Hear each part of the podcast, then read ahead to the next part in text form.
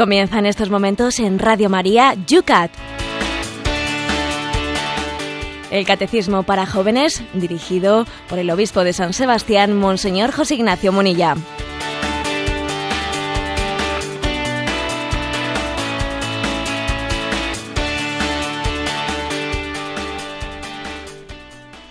Muy buenos días a todos los que nos acompañáis un día más en este UCAT, el Catecismo de los Jóvenes. Un día precioso, un día muy bonito. Hemos amanecido en Valencia, en esa preciosa ciudad donde rezábamos los laudes. Hoy, día de San Francisco, con las clarisas, 16 grados en Valencia. Y tenemos hoy en San Sebastián 17, en un día realmente muy bonito. Cristina, buenos días. ¿Cómo estamos por Madrid? Muy buenos días, con 11 graditos, Padre Esteban. ¿Y qué me dices de nuestro Padre San Francisco? Que yo sé que Cristina, que es muy, muy, muy franciscana. Pues un día muy especial para todos los que tenemos a nuestro Padre San Francisco y muy presente. Que lo celebres muy bien y lo vamos a celebrar también en este Yucat de Radio María. Buenos días, José Ignacio. Dicen que San Francisco es el santo que más se pareció a Jesucristo. Yo creo que un título más grande a un santo no se le puede dar. Pues ciertamente, y además nos recuerda que nuestro, nuestra meta, nuestro ideal ser, es ser otro Cristo para la vida del mundo. Luego, esa imitación tan cercana de San Francisco a Jesucristo, pues es, eh, tiene que ser la nuestra, la que nazca de todos los que somos seguidores de Jesucristo. Pues nada, a por ellos vamos. Hoy Radio María comienza el programa de todos los jóvenes, el Yucat. Únete al programa de todos los jóvenes.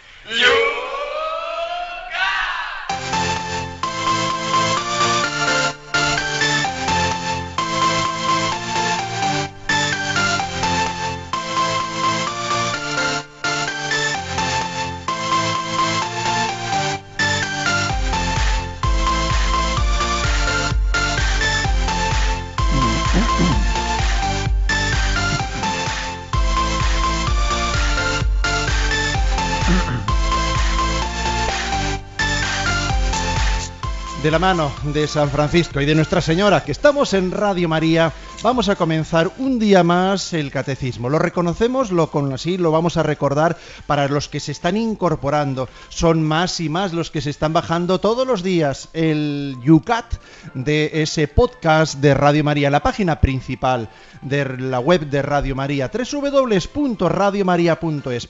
Bueno, y hemos hecho ya una costumbre que es comenzar precisamente contestando a las preguntas de aquellos que se han bajado durante el día cuando podían escuchar este programa y han participado también en las redes sociales. Han hecho sus preguntas en el Facebook, mm, que se llama así, se puede buscar fácilmente Yucat Radio María, o también nos las hacían por ese Twitter, arroba obispo munilla. No son pocos los que están utilizando también el correo electrónico yucat arroba radio maría. Comenzamos, José Ignacio. Esta mañana va leyendo esos correos y esos mensajes que en Facebook ayer, al plantear esas preguntas, nos dirigían así. Estas que hemos seleccionado no podemos contestar a todas, son muchísimas, cosa muy buena, pero también hemos cogido las que a veces unas se repetían, hemos cogido un poquito las más significativas o las que entendemos que pueden ser de interés más general. A ver, Lola nos pregunta, ¿buscar a Dios o dejarse encontrar por Él? Bien, ciertamente esta pregunta eh, hace referencia a, esa pregunta con la que el Yucat abría ayer, eh, pues nos abría el camino. ¿Por qué buscamos a Dios? Buscamos a Dios ciertamente porque Él nos busca a nosotros primero. ¿eh? hay que decir sin duda alguna. Esta mañana yo he puesto la radio y la he puesto buscando algo le he puesto buscando, buscando la fe. Bueno, que, que, te quede claro que detrás de esa búsqueda tuya, eh, Dios te está buscando a ti y que en ese deseo que tienes de intentar aumentar tu fe, estás respondiendo, aunque no te des cuenta, aunque no nos demos cuenta, estás respondiendo a, a lo que Dios está suscitando en tu corazón, que es un deseo de, de conocerte, de que le conozcas más, un deseo de que salgas a su encuentro vamos a agradecer a Manolo de Huelva, que nos ha dicho desde dónde nos escucha, lo estamos pidiendo, nos gusta, y yo creo que a los oyentes también les va a dar una idea de la fuerza y el alcance a donde llega Radio María. Pues desde Huelva, hay mucha gente que aparentamos no buscar a Dios, que aparentemente no buscan a Dios. Creo que, no lo que creen que no lo necesitan, se ven autosuficientes, que Dios no es necesario para vivir. Me da la impresión que el mundo y sus distracciones nos tiene distraídos, distraídos del sentido último de la existencia, ir a Dios. ¿Cómo respetar un alma, cómo despertar un alma anestesiada que no permite ser abordada ni con razonamientos? Bueno, yo creo que hay que tener paciencia, Dios la tiene, Dios es infinitamente paciente, y voy a decir una cosa, creo que una manera de despertarnos eh, de ese opio del pueblo que nos tiene engañados, ¿no? que nos tiene drogados, que es el materialismo, es también esperar el momento en el que las falsas seguridades se demuestran falsas. ¿eh? Es un poco lo del hijo pródigo, que llega el momento en el que toca fondo y dice, pero, pero, qué falsedad, ¿no? Me he sentido atraído por esto, ahora que vengo aquí y, lo compruebo, lo experimento, veo que está lleno de vaciedad. ¿Eh? En la vida tenemos que acompañarnos unos a otros para darnos cuenta de que estamos poniendo los cimientos sobre arena, sobre falsas seguridades. Y la vida, que es corta, pero también es lo suficientemente larga para que hagamos experiencia de que del vacío, ¿eh? del vacío eh, que nos está ofreciendo. Creo que, por lo tanto, un poco de paciencia y un poco de reflexión sobre la vaciedad eh, que, nos, eh, que nos está rodeando, creo que es el, mejor método. Un oyente que en Facebook se identifica con una marca de tabaco que no vamos a mencionar, nos dice, ¿por qué se siente uno vacío a pesar de sentirme lleno de Dios? Bueno, bueno, pues es que puede parecer una, una contrariedad. Me siento lleno de Dios, pero al mismo tiempo me siento vacío. ¿Esto por qué? Pues porque vamos a ver, porque existe dentro de nosotros, existe una, una tensión que únicamente se va a resolver en la vida eterna. Es decir, a Dios cuanto más se le conoce, más se le quiere conocer. Esto por una parte. ¿eh? Y eso únicamente se resuelve en la visión, en la vida eterna. Y por otra parte, es cierto que estamos llenos de Dios, pero no tanto. ¿eh? o sea que también compaginamos eh, la búsqueda de Dios con contrariedades, con contradicciones. Y entonces, eh, pues posiblemente no disfrutamos de Dios en la medida que debiéramos de disfrutar, pues porque jugamos a dos barajas, porque pretendemos poner una vela a Dios y una vela al diablo. Y eso hace que nuestro grado de disfrute de Dios pues sea, sea inferior. Eso está claro. Cuanto más santos es, más se disfruta de Dios. Cuanto más contradicciones tenemos, nuestro grado de disfrute de Dios es inferior. Desde Pamplona, Miguel Ángel nos pregunta, ¿no le parece, don José Ignacio, que es más milagro creer en el alzar ciego que en que haya un Dios que haya hecho todo? Bueno, el oyente se refiere, como ayer hablábamos de las pruebas de la existencia de Dios, y decíamos que una de ellas, posiblemente la más popular y la que más, ¿eh? más yo creo que efecto tiene es, la vía del orden, cómo es posible este orden en el mundo, ¿eh? porque claro, además es que eh, nos solemos, solemos caer en cuenta de que existe este orden cuando falla alguna cosa, hasta que falla alguna cosa, pues es que nadie, nadie se ha percatado de que aquí para poder ver hay millones, billones de moléculas en un absoluto orden, ¿no? Y entonces dice uno, bueno, pero ¿cómo es posible este orden? Bueno, el oyente viene a decir, a ver, recurrir a la explicación del azar por casualidad, ¿no?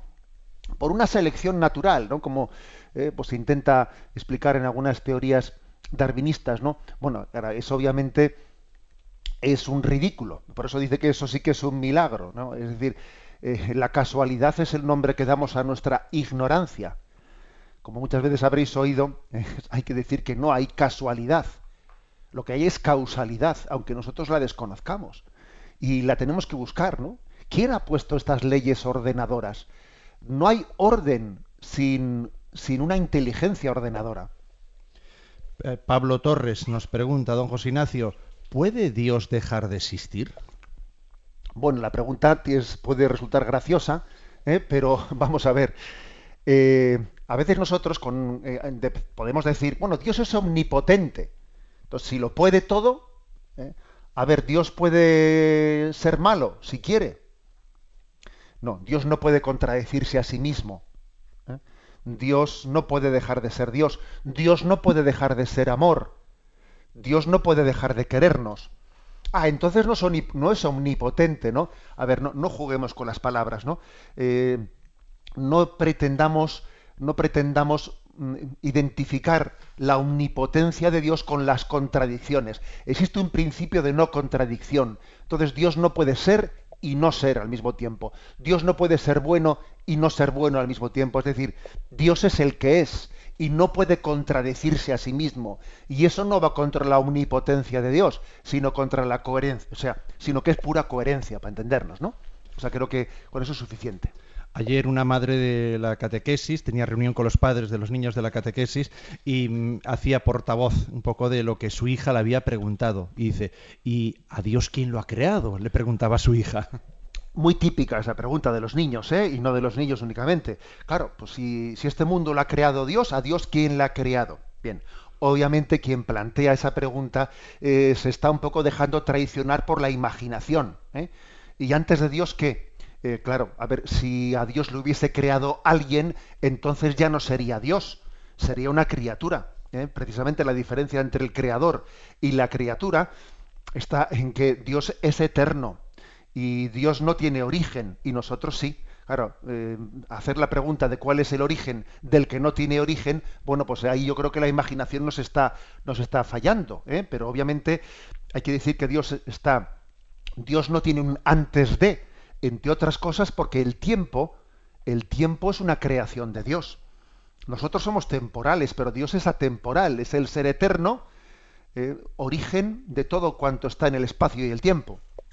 Nos vamos a ir al correo electrónico yucat@radiomaria.es. Desde Madrid, Joaquín nos preguntaba esto: ¿Por qué Dios se manifestó a los que no le buscaban e incluso le perseguían, como San Pablo? Y tarda tanto en manifestarse a los que le buscamos y le deseamos? ¿Será porque no le buscamos bien? ¿Será porque tenemos que perseverar? ¿Será porque solo Dios sabe el momento? Gracias, dice.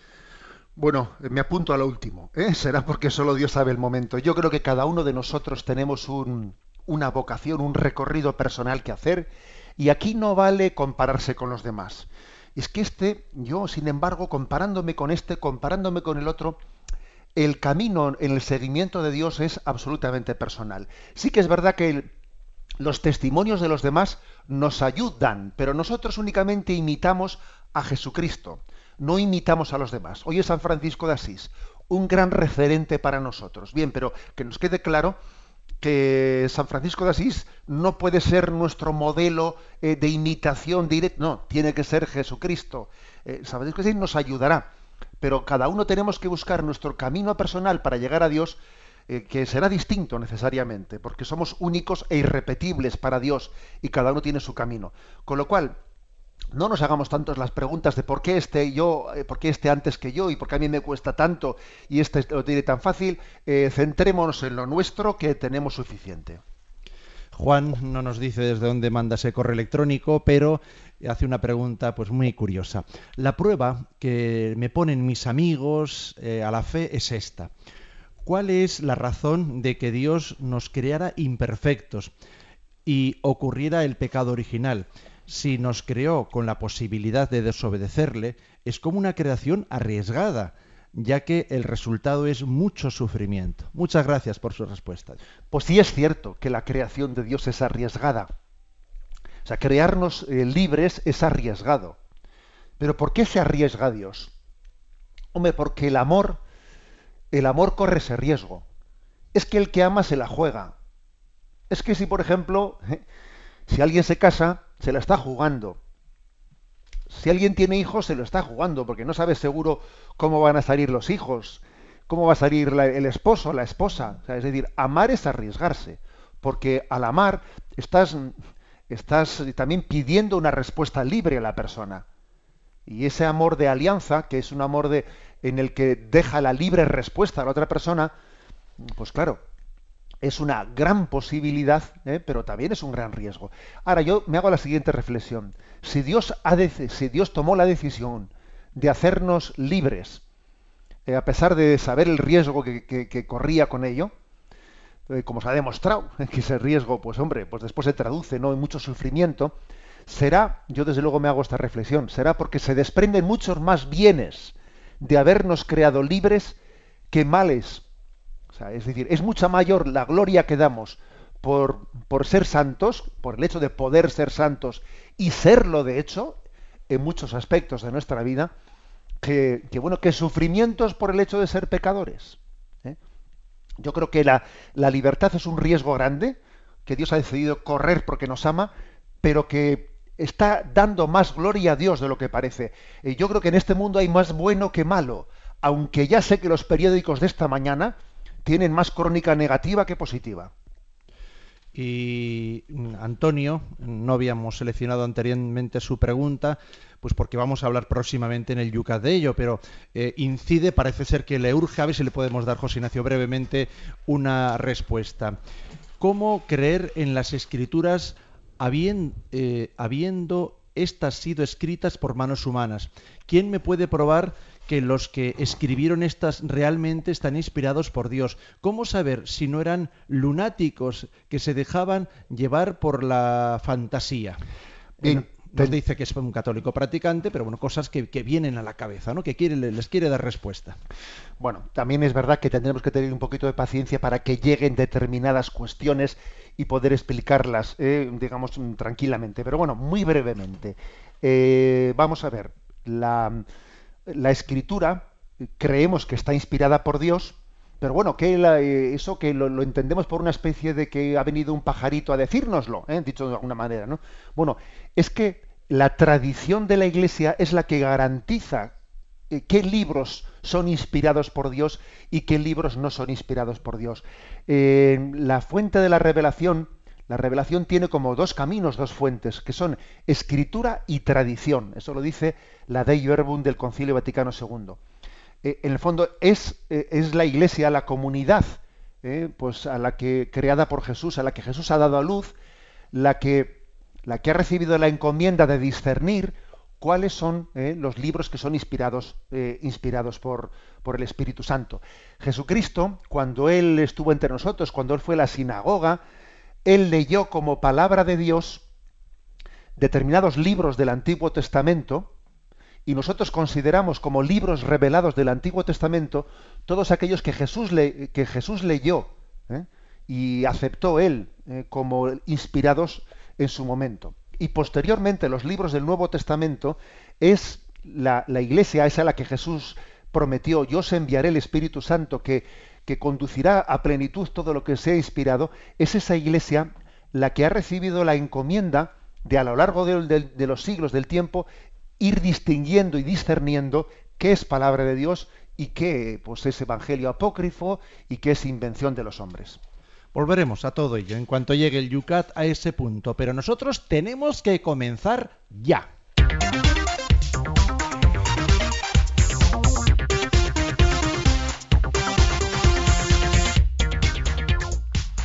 Comenzamos, continuamos, como saben nuestros oyentes, estamos en el capítulo primero del Yucat. El hombre es capaz de Dios. Y hoy nos toca el quinto punto. El quinto punto del Yucat nos dice así, ya lo hemos compartido ayer a la noche con los que quieran también ya ponerse a hacer las preguntas en torno a este quinto punto. ¿Por qué entonces los hombres niegan a Dios si pueden conocerlo mediante la razón? Bien, habíamos dicho, como recordáis, que nosotros creemos, y además el Concilio Vaticano I lo define dogmáticamente, que tenemos una capacidad de Dios, perdón, que tenemos una capacidad de conocer a Dios con la razón. Bueno, entonces dice uno, bueno, si eso, es así, ¿cómo, ¿cómo, vemos que con tanta frecuencia se le niega a Dios? ¿no? Y responde diciendo, conocer al Dios invisible es un gran reto para el espíritu humano Muchos se acobardan ante él, otros no quieren conocer a Dios, porque ello supondría tener que cambiar de vida. Quien dice que la pregunta acerca de Dios carece de sentido, porque no se puede resolver, se lo pone demasiado fácil. Bien, eh, por lo tanto, este, esta respuesta del catecismo viene a ser como una descripción de situaciones diversas y situaciones variadas. ¿eh? Eh, ciertamente la fe, eh, podemos llegar a ella con, eh, también con unos razonamientos bien sustentados, pero hay que decir que mm, las dificultades para llegar a la fe son de suficiente envergadura como para que el creer sea meritorio. Y también hay que decir que las razones para creer son de suficiente peso como para que quien rechace la fe pues tenga culpabilidad. O sea, que creer tiene mérito. ¿eh? Tiene mérito porque uno tiene que superar dificultades para creer. Pero no creer también tiene culpabilidad. Porque también Dios te ha dado suficientes signos como para que si no crees tengas culpa de no haber creído. ¿eh? Es, digamos, es un acto libre. Es un acto libre, pero repito, ¿eh? Al final creer tiene suficiente mérito, ¿eh? porque tienes que superar dificultades, y no creer tiene culpabilidad, porque estás también rechazando luces, luces que Dios te ha puesto para creer. Pues decían el beato Newman, decía, la fe es lo suficientemente oscura para ser meritoria y lo suficientemente razonable para no ser arbitraria. Es un poco lo que decíamos ayer de que decía, a ver, la fe es el traslúcido, no es ni el opaco ni el transparente, es el traslúcido. La fe no es ver a Dios, bien, pero, pero ya es acercarse a Él. ¿eh? Bueno, pues entonces, ¿cuáles son las razones que nos pueden hacer culpables a nosotros de no haber creído? ¿Eh? Porque, ojo, el Evangelio dice en momentos determinados que los que no creen eh, se están cerrando al don de Dios. Luego hay una culpabilidad en no, en no abrirse a la fe. Bueno, Chesterton, ese famoso autor que tantas veces solemos citar, ¿no? Chesterton decía que los dos pecados contra la fe son el orgullo y la desesperación. El orgullo y la desesperación, ¿eh? que son pecados, son pecados de signo opuesto. Dos pecados contrarios que a veces los extremos se tocan ¿Ya habéis oído el chiste ese famoso que dice que había uno que era tan gordo, tan gordo, que se caía de la cama a la vez por los dos lados, por la derecha y por la izquierda? Bueno, algo así pasa a veces con el orgullo y la desesperación, que parece que pecamos por los, por los dos extremos. Cuando uno es muy orgulloso y, y pretende ponerse él en el centro, ¿no? Y constituirse él en infalible, pretende él hacerse Dios, le estorba a Dios la humildad es totalmente necesaria para la fe. Y cuando alguien cae en la desesperación, ¿no? De despreciarse a sí mismo, de entender, de no valorar nada en la vida, de verlo todo negro, ¿no? Claro, acaba negando a Dios, acaba pecando contra Dios, porque si, si, si nada hay positivo, ¿cómo va a haber Dios? El caso es que, curiosamente, el pecado de orgullo y de desesperación, que teóricamente son contrarios, a veces se suelen tocar, como decía antes, no se tocan los extremos. Y es frecuente que el, soberbio, el orgulloso, al mismo tiempo sea un desesperado. Y suele ser orgulloso y soberbio en momentos determinados. Y especialmente cuando está delante de los demás. Y luego cuando se queda solas, muchas veces se desespera. estos pecados, eh, digamos, de presunción y de desesperanza, de soberbia y de, y desesperación, suelen ser pecados que a veces, no siempre, ¿eh? pero a veces se dan en las mismas personas en horas distintas o en situaciones diferentes. Pero los dos pecados, orgullo y desesperación, son contrarios a la fe, porque la fe únicamente se alcanza en la humildad. En la humildad, eh, que es vivir en verdad. Ojo, y humildad no es ser un tontito, que a veces hemos hecho una, una imagen de la humildad de alguien que no, eh, que no, no, no, no, perdón, la humildad es también Mm, darle, valorar todo lo positivo. La humildad es reconocer todos los dones que Dios nos ha dado. Por lo tanto, em, digámoslo claramente, estos dos pecados, el del orgullo y la desesperación, tienen que ser superados para poder llegar, para poder llegar a la fe. Hay que distinguir entre las tentaciones contra la fe y los pecados contra la fe. Que no nos asusten las tentaciones contra la fe el hecho de que nos vengan dudas, el hecho de que seamos tentados, no es lo mismo tentaciones que pecados, no es lo mismo. ¿eh? Decía San Agustín que nadie pierde la fe si no la desprecia. Tu fe puede estar probada, pero tú no has perdido la fe si no la has despreciado voluntariamente. ¿eh?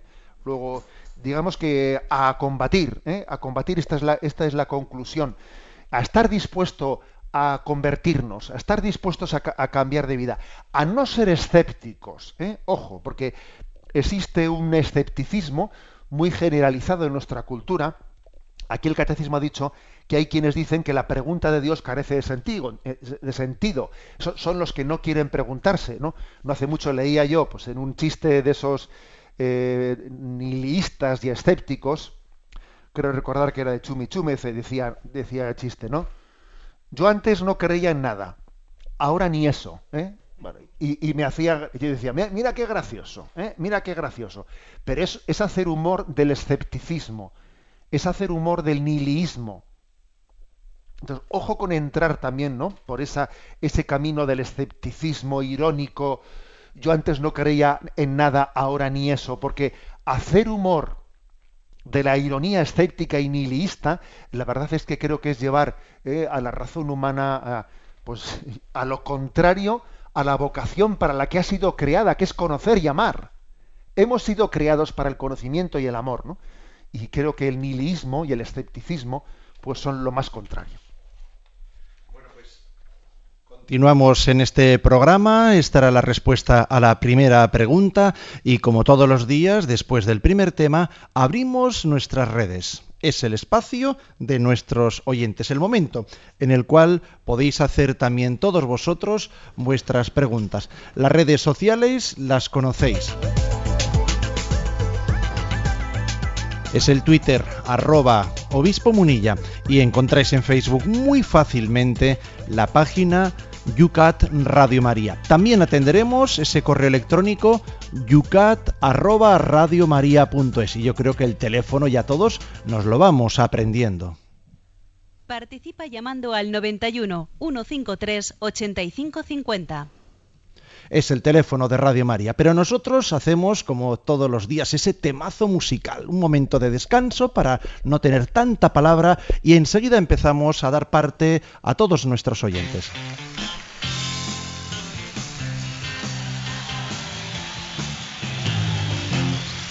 Wherever you go,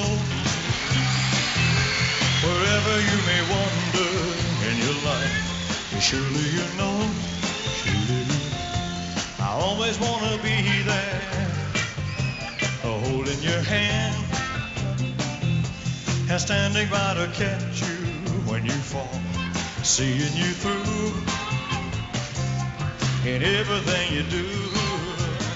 I said, let me be there in your life.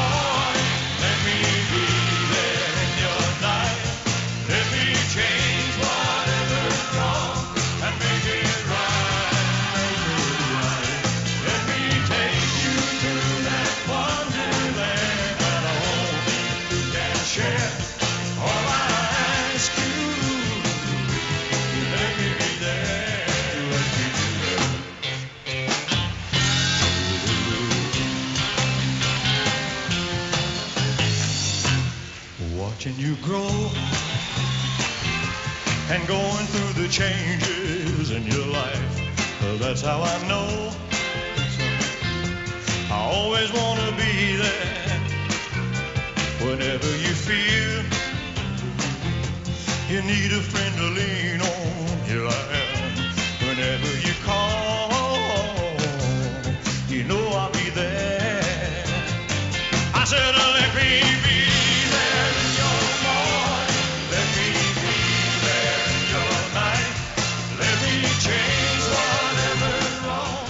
Saludamos desde Radio María a todos los que os encontráis en las carreteras, camino del trabajo, camino de los estudios. Un saludo, ánimo a todos los que enfrentáis este nuevo día, esta mañana, con Radio María. Saludamos a Javier de Anda, que nos escribe en el Facebook desde México. En México acabo de mirar la una y media de la madrugada, ocho y media aquí en la península, siete y media en las Islas Canarias. ¿Sintonizas? Radio María.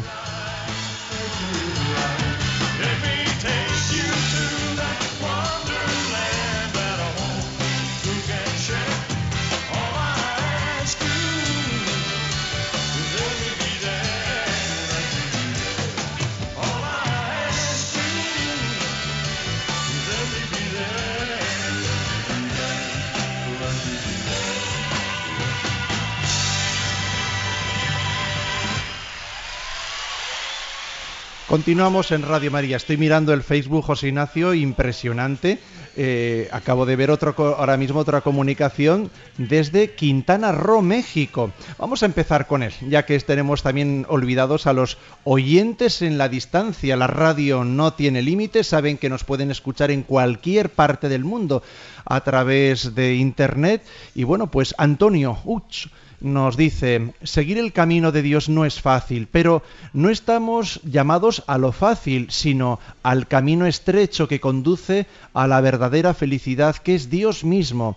Dios derrame con abundancia su gracia sobre todos ustedes. Saludos desde Cozumel, Quintana Roo, México. Bueno, yo diría dos cosas. Vamos a ver, es verdad que tenemos que seguir el camino estrecho para seguir al Señor, pero al mismo tiempo también Él nos promete que su yugo es llevadero y su carga es ligera. Porque yo a veces suelo decir, eh, por evitar la cruz de Cristo, eh, el hombre emprende un camino de pecado y sufre mucho más. O sea, vamos a ser claros, aquí se sufre mucho más apartándose de Dios que acercándonos a Él. Lo que ocurre es que para, para ser feliz hay que abrazar la cruz y por intentar huir de la cruz terminamos sufriendo más. Que se lo digan, Señor, sino al hijo pródigo a ver cuándo sufrió más. Si cuando obedecía a su padre, ¿eh? o cuando se escapó de su casa por intentar eh, evadirse de la cruz, ¿eh? de la cruz de la obediencia.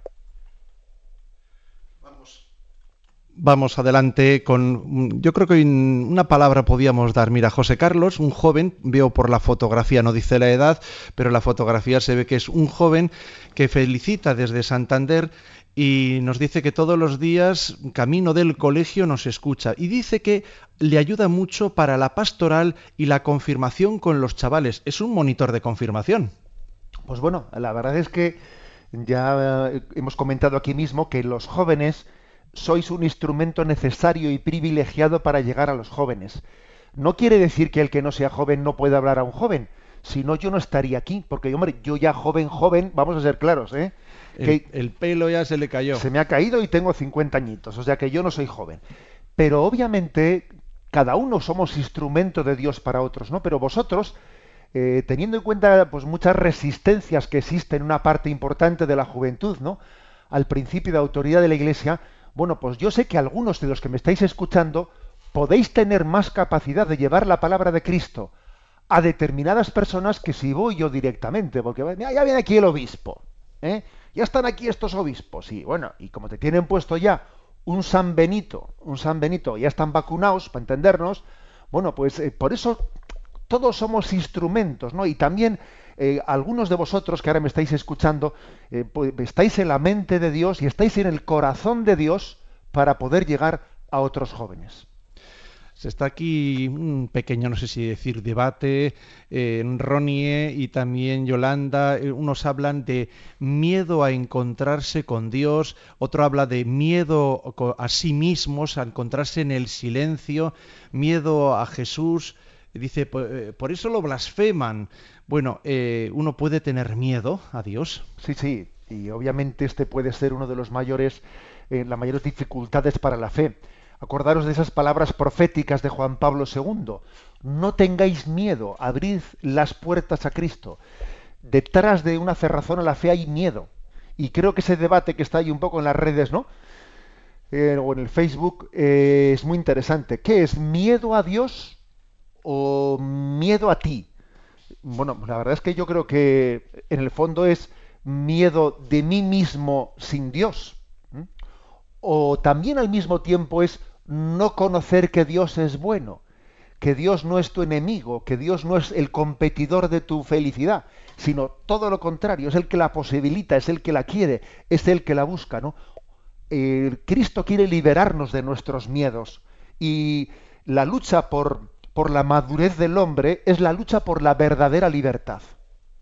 Tenemos a los oyentes hoy muy profundos. Antonio García nos dice, la soberbia y la desesperanza son las dos caras de la misma moneda. Yo, yo, yo, yo, en vez de Dios, Dios, Dios, Dios. ¿Quién como yo? No, ¿quién como Dios?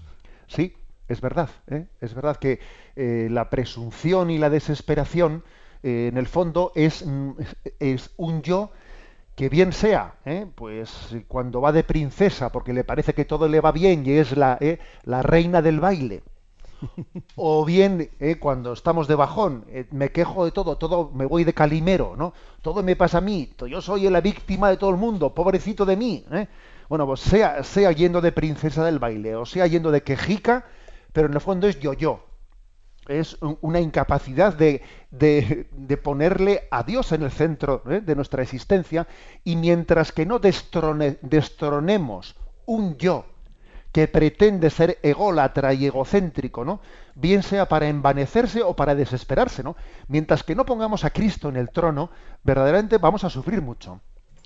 En el correo electrónico yucata Radio María, eh, Juan desde Bilbao nos escribe, no me no me cuesta tanto creer en Dios, sino aceptar su silencio. ¿Por qué tanto silencio de Dios?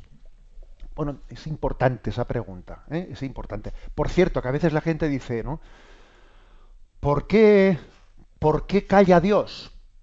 Otras veces ese mismo, cuando Dios habla y revela su, ¿eh?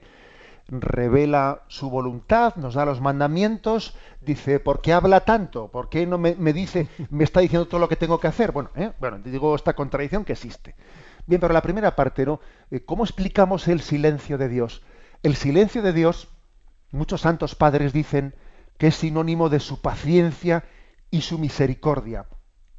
Ella ha hablado eh, en las Sagradas Escrituras, en la predicación de la Iglesia, el hecho de que Dios calle, mm, después de haber predicado y hablado, es también el signo de su paciencia, que espera que nos convirtamos y dice, no, no, no arranques todavía eh, ese árbol, eh, vamos a esperar un año más, lo abonamos, a ver si para el año que viene da fruto. El silencio de Dios es sinónimo de su paciencia y su misericordia. Continuamos con Radio María, continuamos en este programa del Yucat.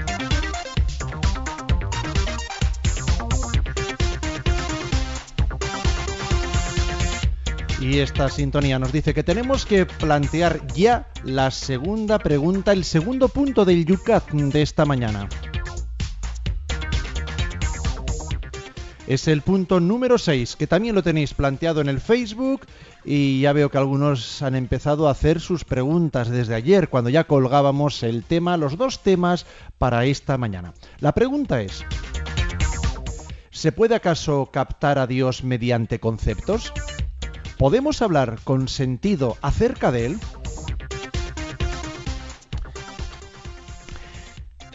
Es posible que a algunos os parezca una pregunta un poco abstracta. A ver, ¿se puede hablar de Dios, se puede captar de Dios mediante conceptos nuestros, ¿no? Conceptos humanos. Dicho de otra manera, a ver, ¿puede hablar una hormiga de un elefante? A ver, una hormiga puede decir, bueno, los elefantes son así, pero bueno, vamos a ver, esa hormiga, ¿cómo puede tener capacidad de hablar de los elefantes? ¿Es que nosotros tenemos capacidad de hablar de Dios? Porque claro, la distancia entre nosotros y Dios es muy superior a la que hay entre una hormiga y un elefante. ¿eh? Entonces, pues puede originarse en nosotros un cierto escepticismo. ¿eh? Esto va un poco ligado a lo que decía la pregunta anterior, que hay quien dice que hablar de Dios no tiene sentido, porque Dios es inalcanzable. Y como es eh, algo inalcanzable, pues entonces no podemos hablar de él. Bueno, mm, este es un tema mm, interesante y un tema delicado eh, sobre el que vamos a, lógicamente, únicamente apuntar algunas cuestiones sustanciales, ¿no? Y luego los oyentes ya pues irán suscitando preguntas, etcétera. Es verdad que solemos decir que Dios es tan infinito que de él siempre será más lo que no conocemos que lo que conocemos. Dios es tan infinito que siempre será más lo que me falta por conocer que lo que conocemos. Ahora bien, sin embargo, digamos una cosa, eh, hemos sido creados, a diferencia del resto de la creación, hemos sido creados a su imagen y semejanza. Eh, el hecho de que tengamos razón y voluntad nos hace capaz, capaces de ser eh, interlocutores de Dios, porque somos personas. Y Dios es persona, Padre, Hijo y Espíritu Santo es un solo Dios, tres personas en un solo Dios. El hecho de ser persona, porque claro, eh, la hormiga y el elefante, es verdad que eh, cómo se van a comunicar. Eh, hay una distancia muy grande entre ellos, pero ojo, ni la hormiga es persona, ni el elefante es persona. Pero entre que, aunque entre nosotros y Dios hay más distancia que entre la hormiga y el elefante, sin embargo hay algo, hay algo que nos asemeja, que es que somos personas y por lo tanto tenemos la capacidad de amar, ser amados, entrar en comunión. Esto es importante. Aquí aquí hay que decir que tenemos una diferencia, una diferencia sustancial, importante, con nuestros hermanos protestantes. ¿eh? Eh, Lutero, Lutero afirmó que nosotros a Dios únicamente le podemos conocer por la fe y no por la razón. Es más, Lutero dijo que la razón es la gran prostituta. Lo dijo con un término muy fuerte. Dice, la razón es la gran prostituta. Tenemos que dejar de pensar en Dios. A Dios únicamente se le puede llegar por la fe. es decir, es tan, es tan infinitamente lejano Dios que pensar sobre Él es ridículo. ¿eh?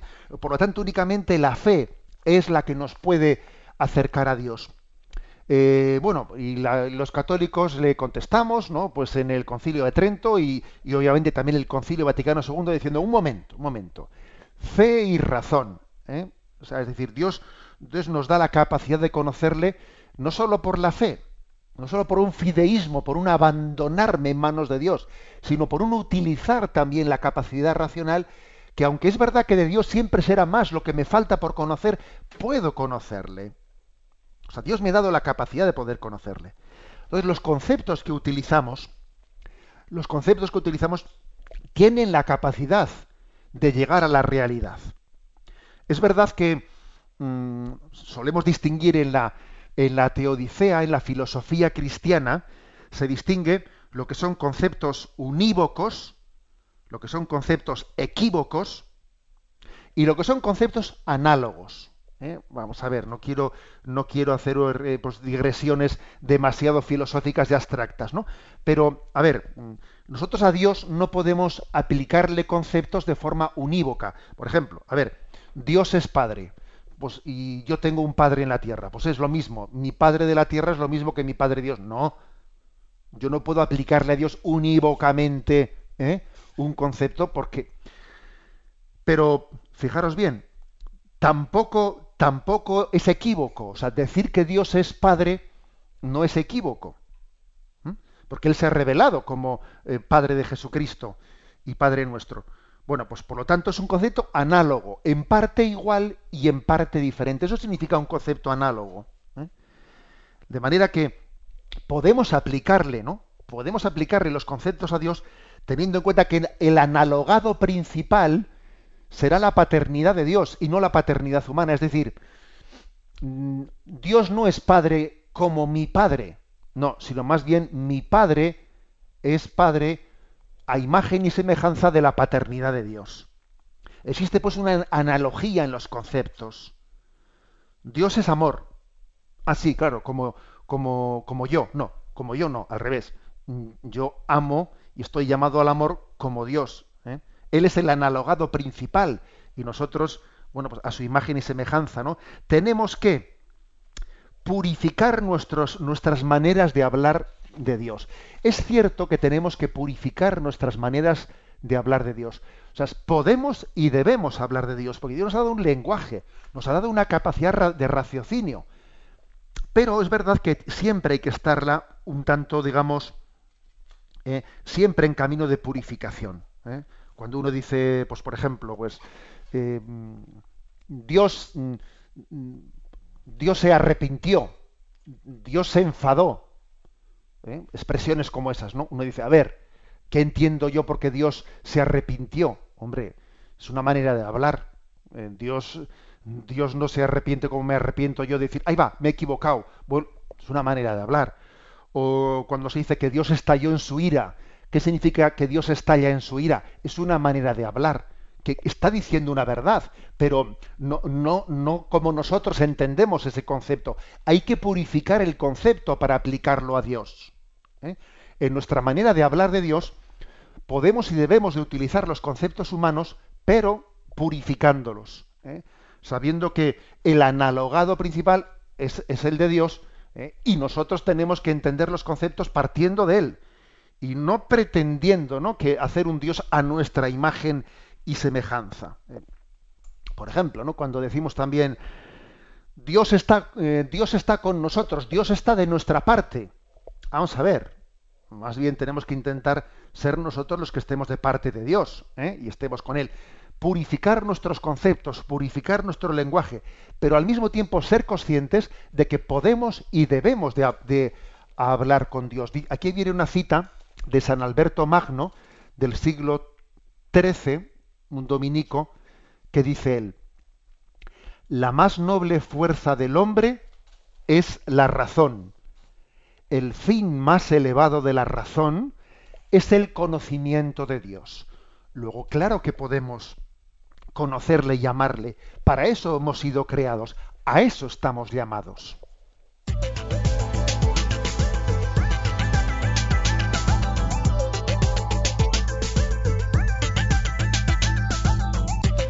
Este es el segundo punto que hoy planteábamos, ya anoche en las redes sociales.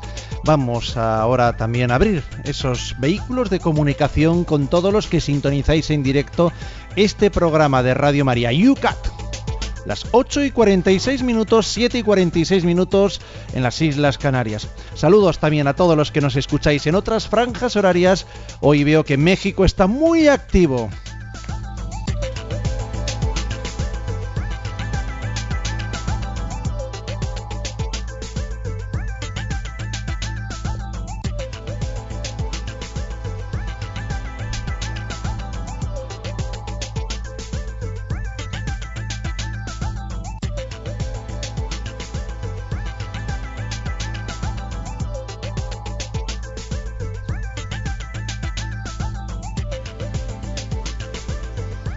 Sin perder más tiempo, nos vamos a las redes sociales, vamos a comenzar en el Facebook, donde más participaciones están haciendo nuestros oyentes.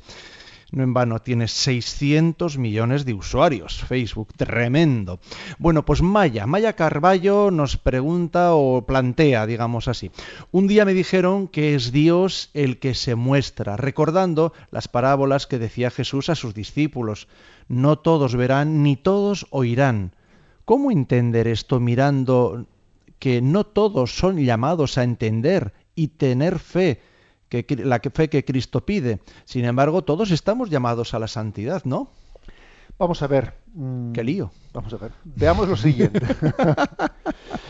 Hay que decir que todos, todos formamos parte de un plan de salvación. ¿eh? O sea, Dios ha entregado su vida por salvarnos a todos, no a unos pocos. ¿Mm? es decir, no cabe decir, no cabe decir, a ver, eh, la, la, voluntad de Dios es que algunos se salven. No, la voluntad de Dios es que todos le conozcan y lleguen a la plenitud del amor. Otra cosa es que los caminos de Dios son distintos y, no tenemos por qué pensar que necesariamente el del que tengo yo enfrente vaya a ser el mismo que he tenido yo. ¿eh? Eso es distinto. Pero sí verdaderamente podemos decir, Dios quiere, es una palabra que está en la Sagrada Escritura, Dios quiere que todos le conozcan y lleguen a la plenitud de la verdad. ¿eh? En ese sentido, claro que la llamada de Dios es universal, aunque nosotros, pues como he dicho, tenemos que tener conciencia de que los designios concretos y particulares de cómo es eso en cada caso concreto, pues se nos escapan de las manos. También nos plantea Antonio en Facebook, tal vez el trabajo, pone siempre trabajo entre comillas, tal vez el trabajo de Dios es mucho más descomunal de lo que imaginamos y el trabajo del hombre mucho menos de lo que pensamos.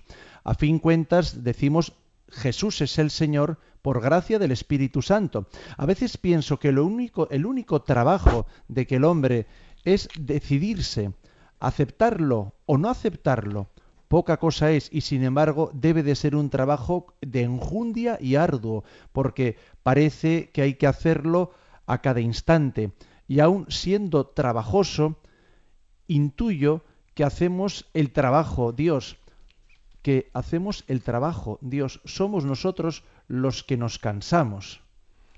entiendo mucho. Vamos a ver. Bien, me, ha hecho recordar ese, esas diserciones, ese pequeño trabalenguas, me ha hecho recordar un libro que leí ¿no? en mis años de seminarista y que me hizo mucho bien y me dejó muy marcado. Es un libro sobre la vida de Santa Maravillas de Jesús, que se titula Si tú le dejas. Ese es el título del libro. Si tú le dejas, pues bueno, si tú le dejas, verás cómo Dios hará su obra, ¿no? O sea, el trabajo del hombre es dejarse amar por Dios, dejarse querer por Dios. Ojo, que no es tan fácil, que a veces nuestra terquedad y nuestra soberbia eh, pues nos hacen ser eh, pues muy resistentes. ¿eh? Lo vemos en los adolescentes, ¿no? Que no se dejan querer. Y dice, ¿será posible este chaval? Que, que, en vez de percibirme como su madre o su padre, me percibe como el enemigo de su libertad. Y vaya trabajo que tiene ese, adolescente, ¿no? O sea, la mayor colaboración con Dios es no estorbarle. O sea, permitirle que Él sea dueño y señor de nuestra vida. Con esto no estoy plantando un concepto, digamos, mm, pasivista, no pasivo, no, ¿eh? porque también Dios, eh, dejarnos amar por Dios y dejar que Él actúe no es incompatible con, eh, con, ser muy activo en nuestra colaboración con Dios. Una cosa no quita la otra, pero es verdad que es importante caer en cuenta de que Él lleva la iniciativa. Eso es muy importante. La iniciativa la lleva Dios y nosotros teníamos que saber secundarla sin estorbar. Vamos a ver si esta frase que desde, llega desde México, Arminito nos dice, no sé si es muy correcta. Eh, cita a Santa Teresita del Niño Jesús, el libro Historia de un alma. Dios es nuestra, eh, Dios se muestra al corazón humilde y sencillo, pero él deduce. Y nuestro conocimiento de Dios es tan limitado que solo podemos decir que es inefable. No podemos decir más, José Ignacio. Sí, yo creo que precisamente de eso, eh, de eso es de lo que yo he querido hablar hoy. Vamos a ver. Decir que Dios, decir que yo únicamente puedo decir de Dios que es inefable, es decir, yo inefable quiere decir que no puedes decir nada de él, ¿no? Es tan sublime que se me escapan mis conceptos. ¿Mm? A ver, Dios es inefable, sí. ¿Eso quiere decir que no puedo decir nada más de él? No. No porque Dios se ha revelado.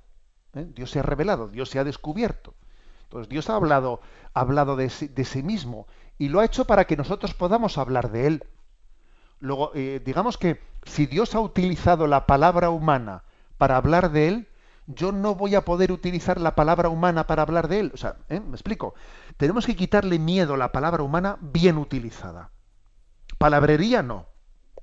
Palabra humana iluminada por la por la revelación y por la palabra de Dios, sí.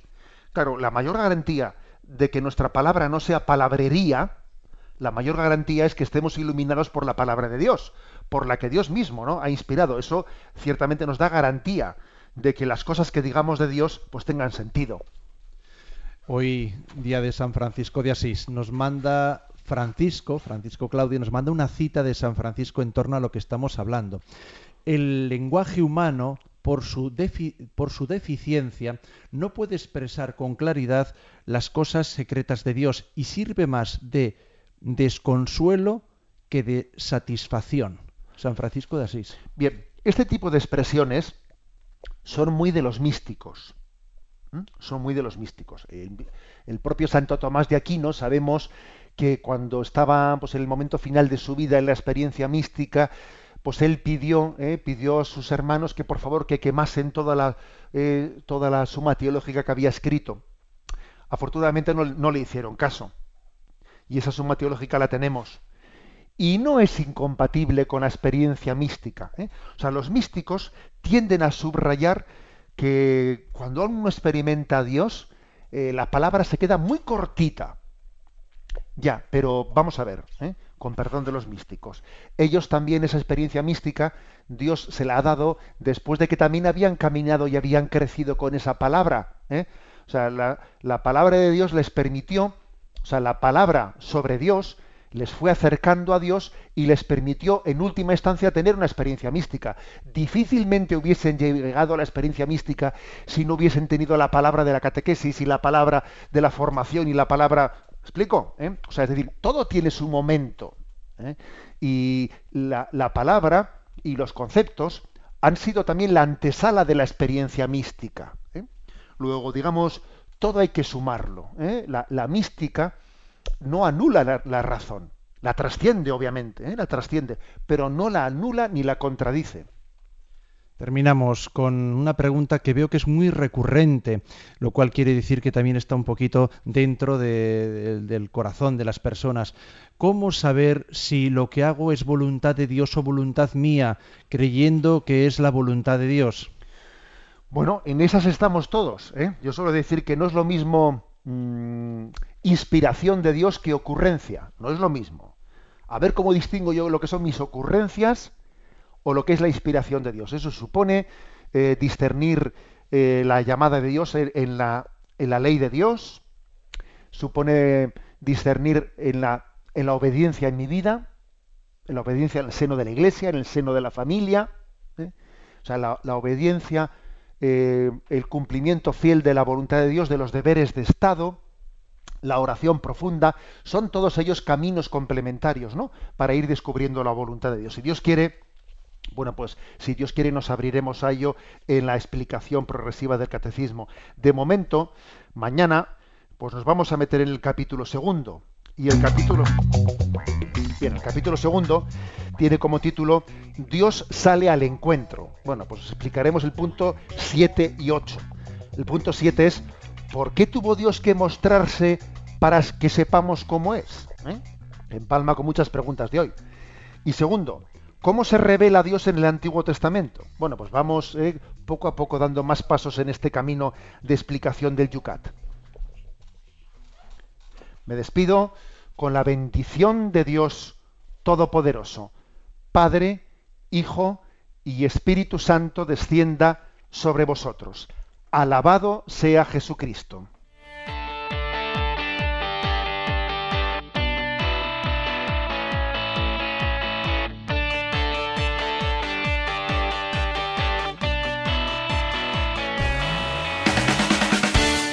Así finaliza en Radio María Yucat. El programa para jóvenes dirigido por el obispo de San Sebastián, Monseñor José Ignacio Monilla.